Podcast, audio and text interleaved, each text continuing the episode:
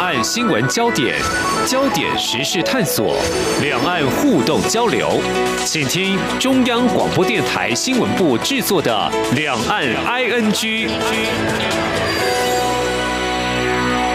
大家好，我是宛如，今天是三月十八号，星期四。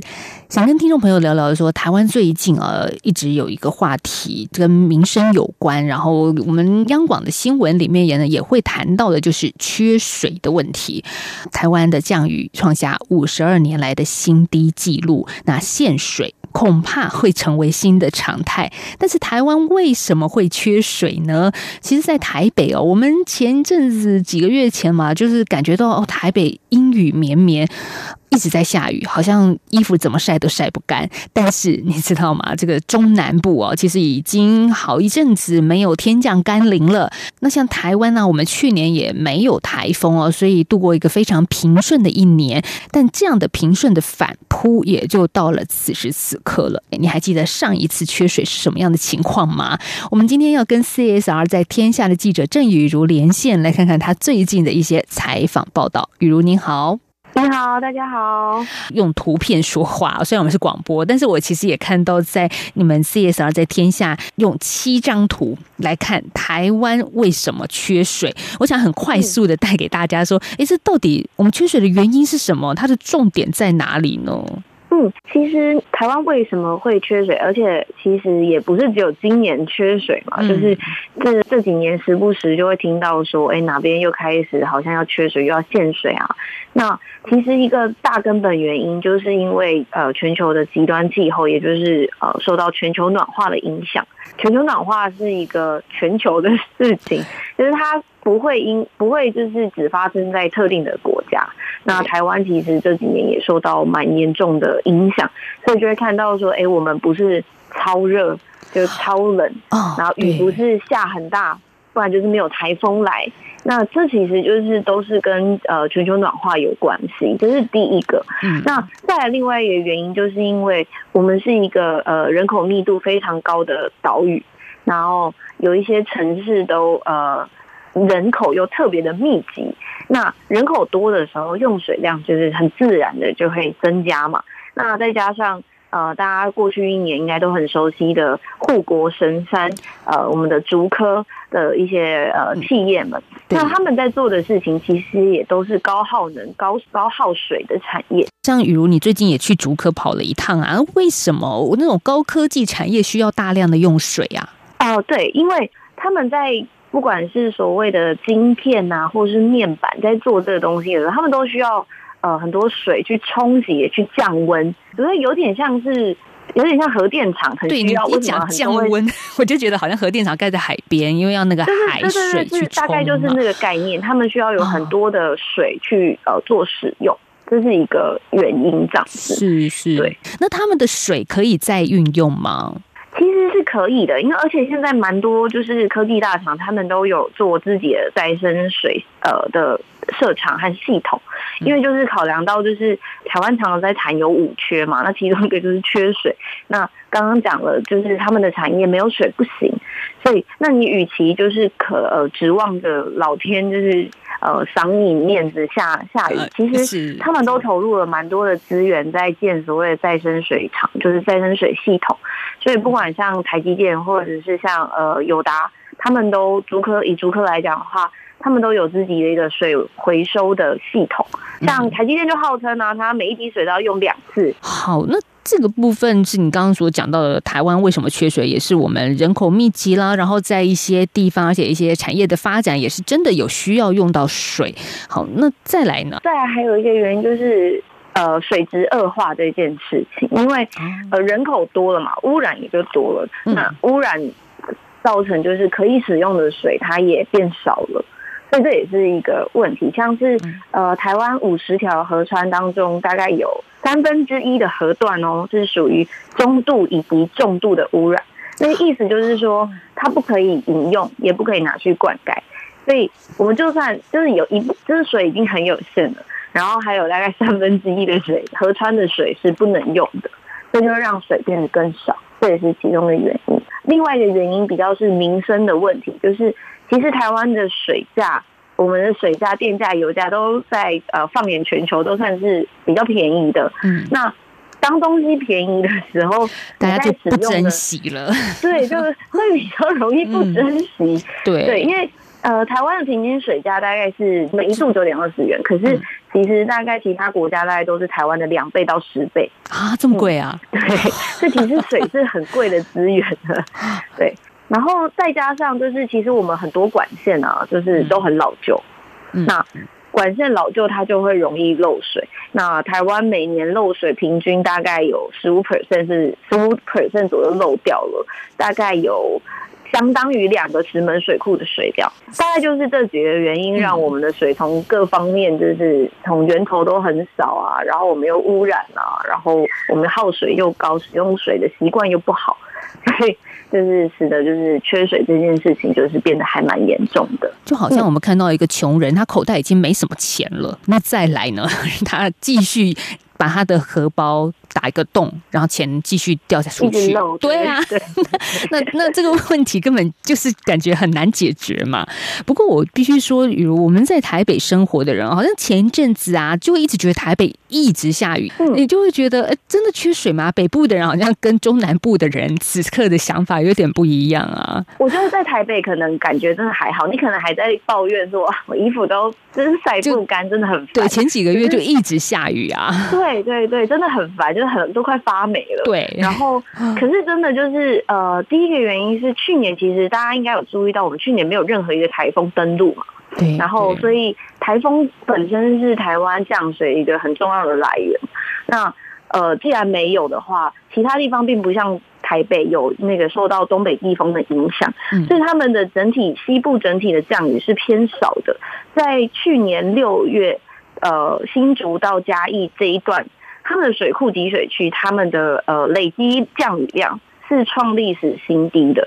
所以所以该下的地方没下到，然后都下到台北来，害我们过得很不舒服，湿哒哒的。对对对对，就会变成是一边的人抱怨雨太多，一边人在想啊，怎么都不下雨，就是。哦，对，所以现在的情况大概是这样子，嗯而且这不是只有去年。那之前水利署副署长王一峰他就有说，就是过去的十年，桃竹苗几乎每年都是在干旱的状态。哦，对但人家已经干旱十年了耶，我们到今年好像才听到这个消息啊，觉得很惭愧。那我一看到我手边有一个水利署的最新统计是说到，最近八个多月来，水库集水区平均降雨量比同期间的历史平均值少了一千毫米，雨没有降到水库里面，所以也导致了现在我们此时此刻所看到的一个危机之所在的原因之一了。你刚刚提到台湾的水是水价相对便宜很多很多，而且是方便取用的，但是没有水到底有多辛苦？其实我们也慢慢的淡忘了呀。我看到你们有一篇好有意思，就是写限水有多苦，然后一个大问号。其实就是像刚刚讲的，就是呃，缺水并不是这几年才有的事情嘛。嗯其实呃，因为台湾的，我想我们地理课本上都有讲说，我们的地势就是比较险峻，所以水很快就流到大海里面。那只要没有下雨，就很容易缺水。其实大概从一九九三年就已经曾经发生过很严重的水荒，那时候严重到就是基隆港是连续三个月干旱，然后高雄是就是没有水，所以你的饮用水都要用买的。所以路上卖的不是饮料，卖的是水，就是很神奇。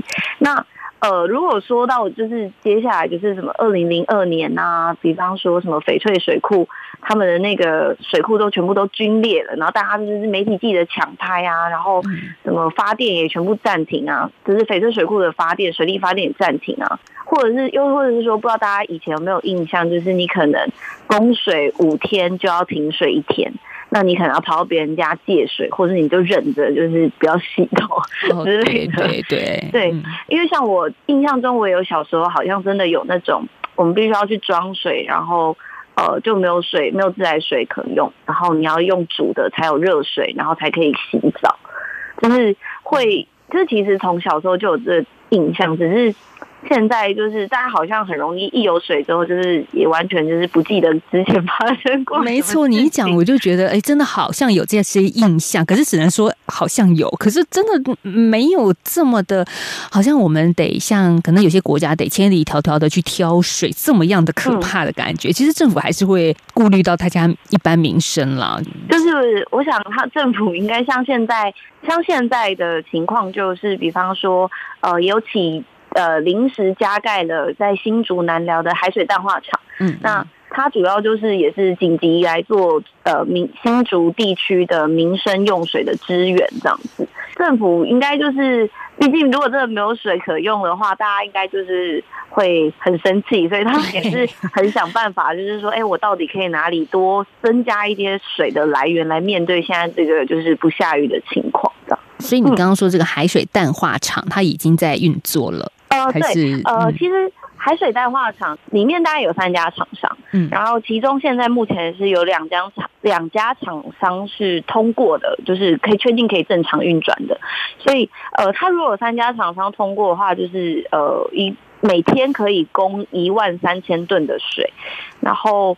呃，就是从海水提炼，然后送到新竹，呃，解决新竹的民生用水问题。因为其实像新竹，虽然大新竹并不是人口第二多的地方，但它的用水却是人呃却是第二名。所以我也很想知道新竹的居民平常用水习惯到底是什么。但这个其实，但这个 就是可能还没有办法确定。但可以知道的是，的确是呃越来越多人就是。搬去新竹啊，就是那边工作机会啊什么的，所以我有在想，也许是因为人口逐渐增加，然后可是真的不知道那边用水习惯到底是发生什么事情，所以才会导致他们其实。呃，现在水情应该是蛮紧急，不只是工业区，民生用水是呃蛮紧急的状态这样子。嗯，所以你说这个新竹的海水淡化厂是对有在运作了，而且可以或许供应一些民生的用水。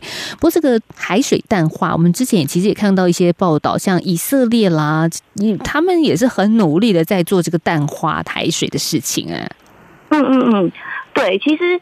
呃，缺水的地方都是，它说要么就是像比如说新加坡，那他们已经推行所谓的 New Water，也就是呃再生水这件事情，大概也五十年左右了。嗯，可是再生水会有一个问题，就是呃，我去采访一个交大的环工所教授，然后他就是专门研究海淡厂跟再生水厂。他说再生水厂其实你从各种检标标准就是检验来说。它是合格的，只是大家的心理上还是会呃比较抗拒，比较不愿意去使用，因为你会担心说会不会有一些重金属残留，即便它符合标准，它可能还是有残留，所以民众心里会比较不愿意接受。但海水淡化的优点反而是，它就淡化之后，它会变一个，它就是很干净的水，它比较不是说哦使用过后再重新使用，所以民众的接受度就会比较高。那其实，在很多国家，那大家可能都是要努力的去说服他们的人民说：“哎，再生水很 OK。”那我们也真的没有水可以用，所以就是呃，你可能要再做后续的一些处理，让民众可以更安心来去做使用。这样，我会觉得，比如说，一般人会觉得污水，既然它叫做污，就已经是不太能够再被运用的。它是使用过的水。可是因为它，比方说它的用途不同，它里面那个水的残留物也会不一样。那是，但重点就是，呃，根据我们的法规，其实再生水原本是不能给人饮用的，只是因为，就是比方说，呃，像中钢，以中钢为例好了，因为钢铁业它其实也是需要用到很大量的水来降温还有清洗嘛，所以它中钢其实在二零一八年的时候，他们就开始就是导入凤山溪的再生水，那。虽然比较贵，可是因为水就是不能缺，所以他们就是有在这方面就是投入了蛮多的心力在做水循环。可是呢，整个厂除了制成需要水之外，那员工也要喝水嘛。可是员工心理上也会有一种哎，有点抗拒，是不是？对对对对对对对，因为呃，就是再生水资源发展条例是规定再生水不可以直接使用，所以中钢它就有另外花两亿配置，就是新的生活用水管网。然后，所以员工的用水就会从呃独立的自来管线就是进来，然后他们同时还要去跟他们的员工宣传，就是哎，这件事情我们有在做另外的处理啊，所以它是很 OK 的，可以放心的应用这样子。嗯，所以呃，我觉得大家心理上的障碍可能。也还是蛮高的，就是对于这件事情的接受度。嗯，是我看到在你们的一个专题计划里面，其实也访问过前内政部部长李宏源哦，他也是台湾大学的土木工程学系的专家。他就说呢，其实污水也是资源啊，可是我们很多时候就把这些污水给丢弃了。嗯，这个概念是不是也就是你刚刚所说的，其实把这些污水再净化，就还是可以二次使用的？对，因为。因为其实就是呃，传统的处理方式就是进到污水处理厂，然后处理之后符合标准，它就排放到海水去。可是，在现在的情况下，就是我们并不是一个水资源很丰沛的情况下，我们没有办法就是这样子一直把它排，一直把它排。李宏源的意思就是，他就有说，他觉得。呃，比方说，如果当呃我们缺水的时候，那你是不是应该要其实要多做一些，比如说不不只是巴黎污水厂那种大型的处理厂，可能做一些中小型的，在社区或者在学校里面，那它就可以做初步的净化，然后可以自己就是呃使用，但是。如果我们全部都是想说啊，反正我们就是交给大型处理厂，然后我们再用的话，其实很多时候那些水就是真的是没有被利用，它就是会被排到就是海里面这样。这些专家又看到我们眼睁睁的把这些水排到大海里，他们感觉这个心情是很心痛的。而且其实像是他李宏源有提到说，中国一年的水处理和水回收，它的产值是大概有十兆台币，就是因为大家现在都想要有足够的水用，所以你有没有那个技术，就是也蛮关键的。如果你有的话，那你其实也可以另外发展这个产业去做水水的回收、水的处理。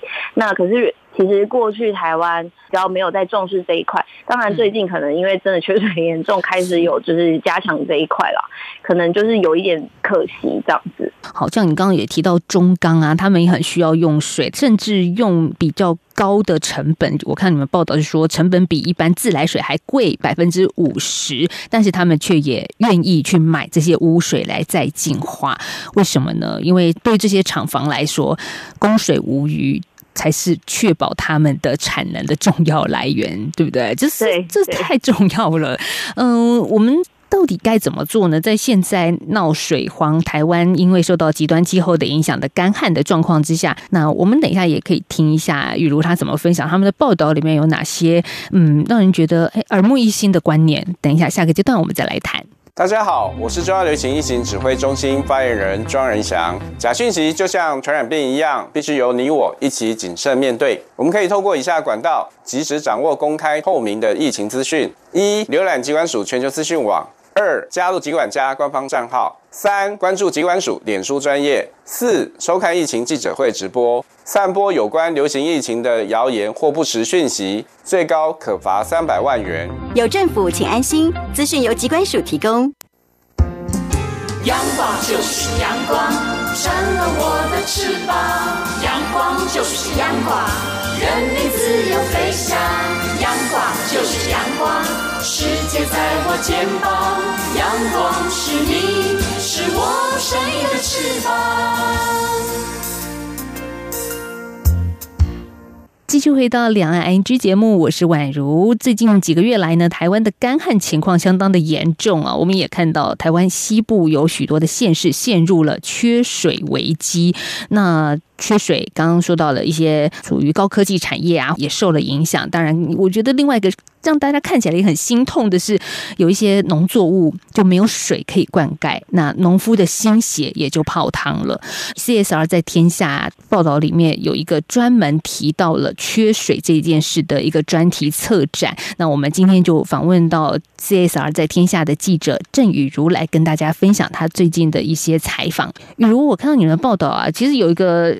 让人觉得非常的有趣的标题，这个是你们在二零一八年的时候就做了一个报道，是说马桶要用四次才能够冲水。南非开普敦他们是怎么做的？好，这个。真的耶！我突然就看完这个标题这篇文章，开始回去想，哎，真的，我们每一次就是每天要冲按多少次马桶？可是你看到人家南非真的缺水的时候，最后得用到什么样的情况？就是你要用四次，你来才能够按一次冲水马桶。对，因为呃，我真的就是像我们前面提到，就是我们的水很便宜嘛。对啊然后如果你是在台北，基本上呃这几年比较少缺水的时候，你可能也没有什么感觉。对，可是比方说像南非那个时候的情况，因为它缺水，所以。呃，他们的餐厅啊、商场那些的厕所水龙头，他们通通锁起来不给你用，你就通通给我用干洗手。然后呢，就是旅馆也移除浴缸，那你不能泡澡，然后嗯还要附水桶，让你就是一边洗澡的时候，然后要累积水拿去冲马桶，然后或者是就是像刚刚讲的，马桶要冲四次，政府甚至还说你洗车是违法的，游泳池装水违法，花园浇水违法。就是 如果你饮用超过限度的水的话，你还要被罚，就是最高就是可能有到六个月的有期徒刑。我我想这个情况应该是还没有发生在台湾，但是真的不会发生在台湾吗？嗯呃，我觉得也很难讲。这两年疫情的关系，更是政府宣导嘛，就是要勤洗手啊。嗯，现在面临到缺水危机了，怎么办？好，大家就开始用什么干洗手？你刚刚说的是一个方法。对。好，那其实像呃水利署，它有提提供几个可以民众可以从生活省水的方式啊。嗯比方说就是呃，我觉得有一个我很有感。就是我平常刷牙的时候，我都是水龙头打开，然后我要漱口的时候，我再用手去接。那他就建议你说，就是。你刷牙的时候要用漱口杯，就是这样一个小动作，你就不会浪费那么多的水。哎、我们今天要来开自我检讨大会。各位听众朋友，你到底怎么浪费水的？欢迎大家写信来。啊，雨茹也透露了一个小秘密，原来他是这样刷牙的。你看，感觉从我的习惯就可以知道，我真的是一个很少就是深受缺水而苦的人。没错，可是你看，我们现在聊的虽然是一般民生啊，会觉得说啊，那我们自己小地方来做起也可以，这的确是也可以啦。但这几天台湾在嗯讨论的，或者是媒体记者一直在询问水利署这边，就是耗水费。好，这个费用到底什么时候可以正式的开始收呢？然后五年前其实这个相关的法令就已经入法了，但是因为去年疫情的关系嘛，大家都生活的比较辛苦一点，所以还没有正式的启用吧。让这些耗水大户就。不节省的这些呃用水大户，要有一个办法能够管制他们的使用水的情况啊。对，然后这件事情其实呃，因为大家最近在讨论嘛，然后像经济部长王美花，她其实才在立法院被询呃的时候，她就有说，呃，年前的年底前，她将呃经济部那边将会公告耗水费的相关细则。这个比较是那个工业用水，比较不是民生水价的部分，因为其实民生用水并不是台湾主要的用水。它还是会先以工业那边就是先来去做限制，然后开征。那主要是二零一六年的时候，那时候有通过那个水利法修正案嘛，只是说你只要用水千度以上的工业大户要开征大概十趴到三十趴的耗水费。不过就是呃，他们盘点之后发现，因为用水大户数量相当多，每个月九万吨以上的超级大户就已经占了整体用水的二十九 percent，所以他们就是之后也会调整那个门槛，然后不同产业的话也会有一些不同的费率，对，嗯。所以还是还在他们还在演绎中啦，就是看他们年底到底呃会调整成什么样子。嗯，就年底前会实施，不过现在三月哈，年底感觉好像还有一阵子，有点缓不济急，好吧？对呀、但但是好了，我们也给这些公务机关鼓励一下，他们也是有在做。但另外还有一个，也是你们报道里面的公务机关真的要注意了，就是像自来水的水管漏水的问题啊。哦，这件事情好像也不是新闻了，但是这么多年都 都还是一直在发生。真的也，我觉得也是蛮难去解决的，因为因为都很老旧，然后当你要一开挖之后，可能这个地方好了，那个地方才刚开始要用，然后开挖过程又很久，然后你新的地方弄好了，原本的地方又变旧了，所以它就是一个嗯没有办法解决的一个一个一个无止境的循环啦。就是所以当我们没有足够的预算可以来去处理这件事情的时候，我们就是会一直有这种呃管线然后破漏，所以水一直这样流出去的情况这样子。嗯嗯，因为你们过去也访问过水利署长赖建信啊，报道里面说水太多，他要防灾；水太少，他要抗旱。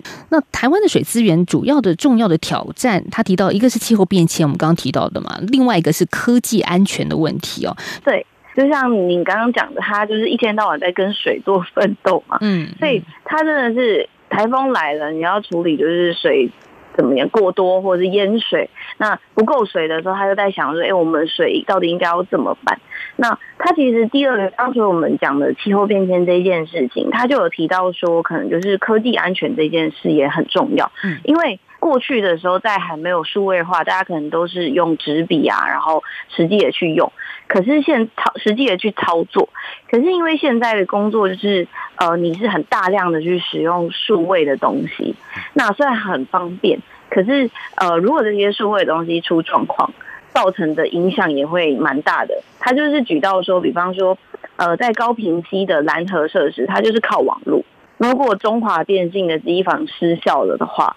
那要怎么处理？其实就没有办法处理了，因为也没有人可以处理，因为他就是靠网络去做。呃，他就是有提到说，我们其实在这方面也要多多的注意，然后去看，想说我们到底应该要怎么样将这一种因为呃这种数位通讯设备出问题，然后而导致的状况，把这种风险就是降到要降到最低这样。嗯，就完全依赖科技网络，其实也是有它的风险存在的。嗯，对。所以，比如像你这一阵子一直在跑水的议题啊，你自己最大的感触会是什么？我会觉得真的很像两个世界，因为 我自己在台北就是一个没有缺水的情况，然后可是我们又从报道或是我们有读者，他也是很热心的传了一些水库的照片给我们，你就会发现，哎，这些地方都龟裂了，怎么这么严重？可是我的生活好像。